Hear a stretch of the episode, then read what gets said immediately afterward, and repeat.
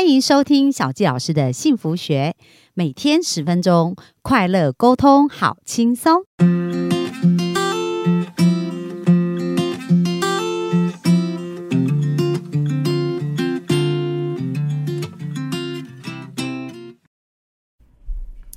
欢迎收听小吉老师的幸福学，很开心又在空中跟大家见面。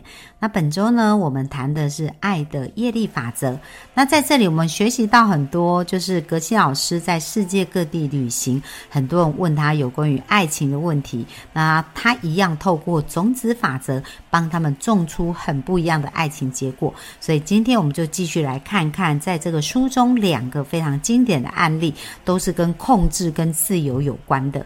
那这个案例的情况况是这样，他说我们在杂货店里排队，我太太对结账小姐说了不礼貌的话，那结账小姐恶狠狠地瞪着我们两个，那我不能开口道歉，否则我的太太就会对我很不高兴。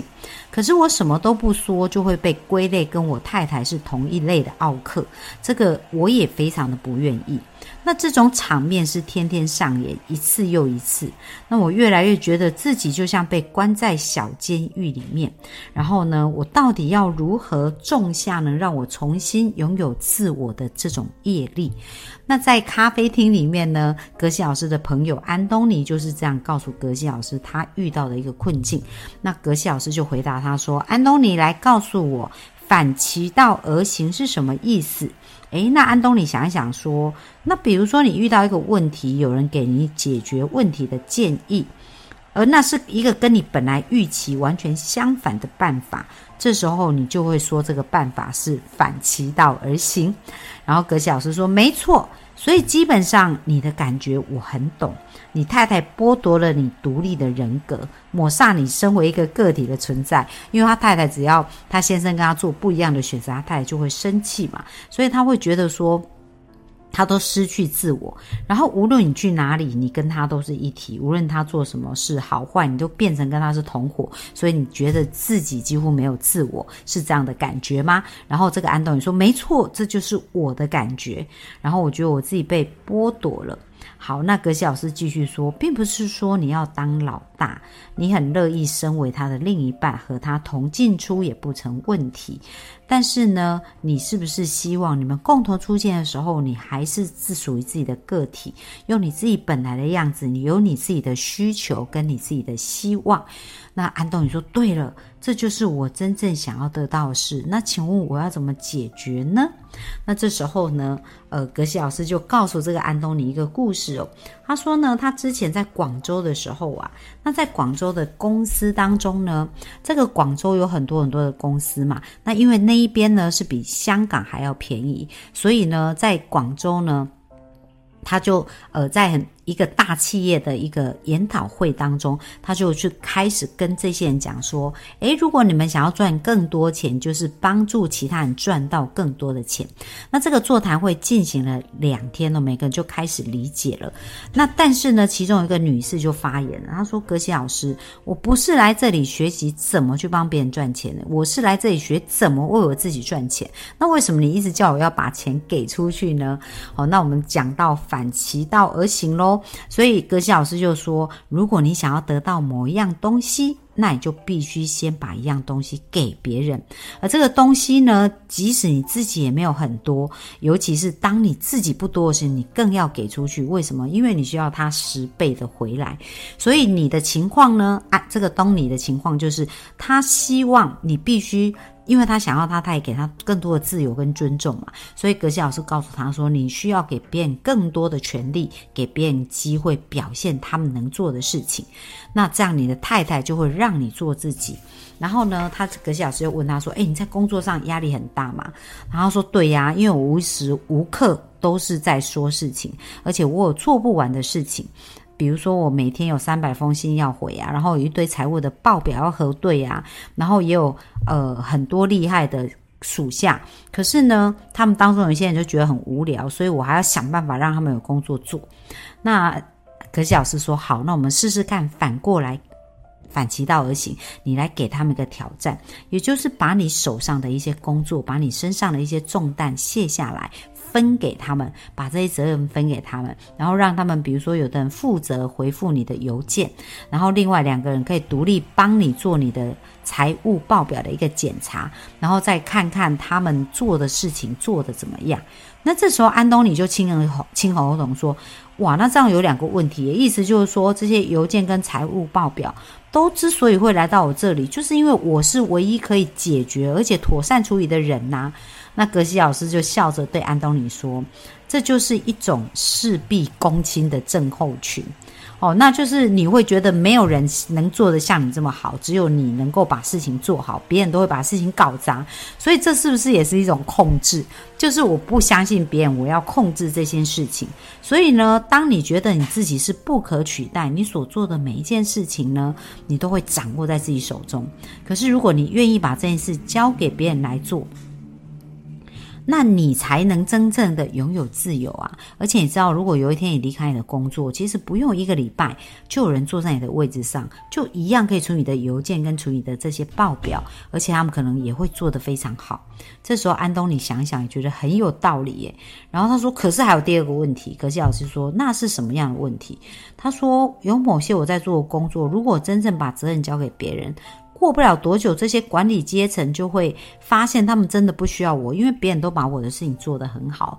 原来他也很怕被取代。那这时候格西老师就笑一笑，就对他说：“嗯，这是事必躬亲的人的症候群。”他说：“安东尼，假设公司是你的。”那有一个资深员工呢，他很显然都是在为公司好，例如他会去训练其他人做好他们的工作，让公司更有实力跟更有资本，然后也会让公司赚到更多钱。那突然有一天副总裁的这个职位空缺出来，你觉得你会把这个职位交给谁呢？哦，那这个情况呢，呃，安东尼就很理解了。原来我们不用害怕，我们培养的人比我们更厉害，因为当我们。是努力着在为公司付出，然后努力在做的时候呢，其实我们为公司创造更多的价值。当公司提升变得更好，有新的职缺产生的时候，那真的当我们努力做到我们的部分，我们就会自然而然的去晋升到那里。所以呢，解决了安东尼这两个问题，他就开始愿意把他所有的事情开始分工，而且把他的权力下放，授予其他的人，让他们也有机会去成长跟做自己。然后呢，在排队结账的时候呢，他相信有一天他就不用再活在太太的阴影当中了。所以这就是一个种种子的逻辑跟概念。有没有发现这个安东尼呢？他之所以会有一个这样的太太，也是在他生活当中他自己对很多事掌控欲很强，而不愿意把它交给别人。好，所以当我们没有在察觉或没有理解这些逻辑的时候，可能不知不觉我们都种了很多控制别人的种子。那这里呢，也有另外在。还有另外一个案例也是讲到有关于控制的。他说，我太太要求我随时都要在家，不能离她太远，而且不要跟别人多交谈。那我跟别人交谈，好像她就会觉得很没有安全感。那我要怎么改变这种我在自己家却感觉到被困在一个箱子里面这样子的一个业力，是不是很像也是被别人控制的感觉哦？那在这边呢，他其实也谈到说，诶，这个呃箱子里面的这个处境呢，是什么样的一个状况？那格西老师跟他的好朋友就是在披萨店吃披萨的时候呢，他发现他的这一位好朋友问问题，这位好朋友叫查尔斯，然后一直是紧抓着手机，然后不断的在玩手机，不断的在搜索一些资料，但是他始终没有得到他要的一个结果。而这时候格西老师抓住他的手，他说：“你听我说，你可以挣扎这种处境，因为他觉得他好像被他太太关在一个呃笼子里面。然后呢，他说。”呃，你就是需要，你可以脱离这个处境，而且可以度过快乐的一天。但是重点是你要呃，开始变得活在当下。那这时候他朋友就觉得很奇怪啊，这跟我活在当下有什么关系呢？大家有没有发现呢？这个查尔斯呢，他一直不断的在看手机，然后不断的在查简讯。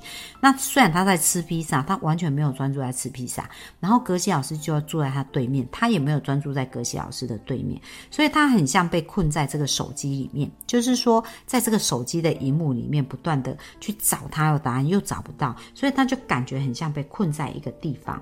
那这时候呢，格西老师就跟他讲。说，说其实你是因为你的心累了，他进入某种关在箱子里的状态，并且停在那里，半死不活的。你可能只是一直盯着荧幕，你也可能逛了十。二十个不同的网站，却没有达到任何的目标。那其实这就是他朋友查尔斯的状况。而这种粗浅含糊的专注，因为虽然他看起来是很乱认真的在看这个呃手机里面的资讯嘛，但是它是一种粗粗浅跟含糊的专注，反而会伤害你的心，因为你会变得不那么。深入的投入，就是习惯不不投入，也不会真的去享受当下你所处的环境，即使你的视线是停留在荧幕上面。所以呢，他其实是没有活在当下，然后不断的在寻找、寻找、寻找。那当他不断的在寻找这个过程，是不是被困在那个荧幕当中？所以就很像被关在笼子里面，被。迫待在这边，所以他就会在现实的世界看到他的，因为他一直在做这样子一个事情，让自己看到这样子一个状态，感觉自己把自己关起来。所以他的太太呢，也就在外在这个世界里面，也做同样的事情，让他感受到这样。那这时候查尔斯说：“那怎么办呢？我要种下什么相反的种子呢？”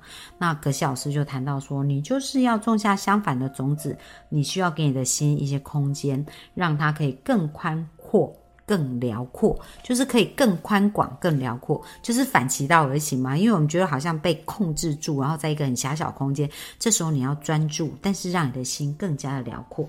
那这时候呢，查老师就想说，那到底是要怎么做才能做到更宽阔跟更辽阔呢？那葛小师就教他一个方法，他跟他讲说：“好，我要你服用的处方呢，就是每天夜里走出去户外，然后抬头看看天空，那看看天空有多么宽大，然后看看有多少的星星在那边。那接下来呢，你站在那边一动也不动的五分钟，然后呢去。”看看有多少的星星在宇宙当中，有多少的星球之外，什么都别想，就是专注着这些星星，然后可可以试试看这样的处方。那查尔斯呢，就真的哦，就开始学习去看天空，而且呢，他也觉得说，诶，他去买个小小的望远镜，然后来看这样子一个天空的部分，然后他就每天晚上几乎都会走出去户外。单纯的活在当下，去欣赏天空的这个非常美丽的星星跟这个天空，很神奇的。他太太彻底的改头换面，那现在他们之间就取得了美妙的平衡。一方面，他们可以享受彼此之间的陪伴；，另外又可以独自外出，和他们各自的亲朋好友共度好的时光，很好的时光。所以有没有发现很神奇的啊？就是我们虽然没有叫太太改变。可是，当我们自己的很多的想法、我们自己的感受跟我们自己的。呃，一些内在的状况改变的时候，外在的世界就改变了。所以小纪老师也常常在咨询的时候发现，的确是这样子。在我做咨询的很多案例当中，当他们内在的状况开始改变的时候，其实他不用去叫对方改变，对方自然而然受到你的频率的影响，他就会改变了。所以事情要改变，我要先改变。那今天呢，跟大家分享，希望大家都能够经常反其道而行，你要的事情都在相反的方向。所以如果我们能够察觉这样的事情，去调整跟修正我们自己，我们就可以更快得到我们想要的结果。那今天的分享就到这边，谢谢大家，拜拜。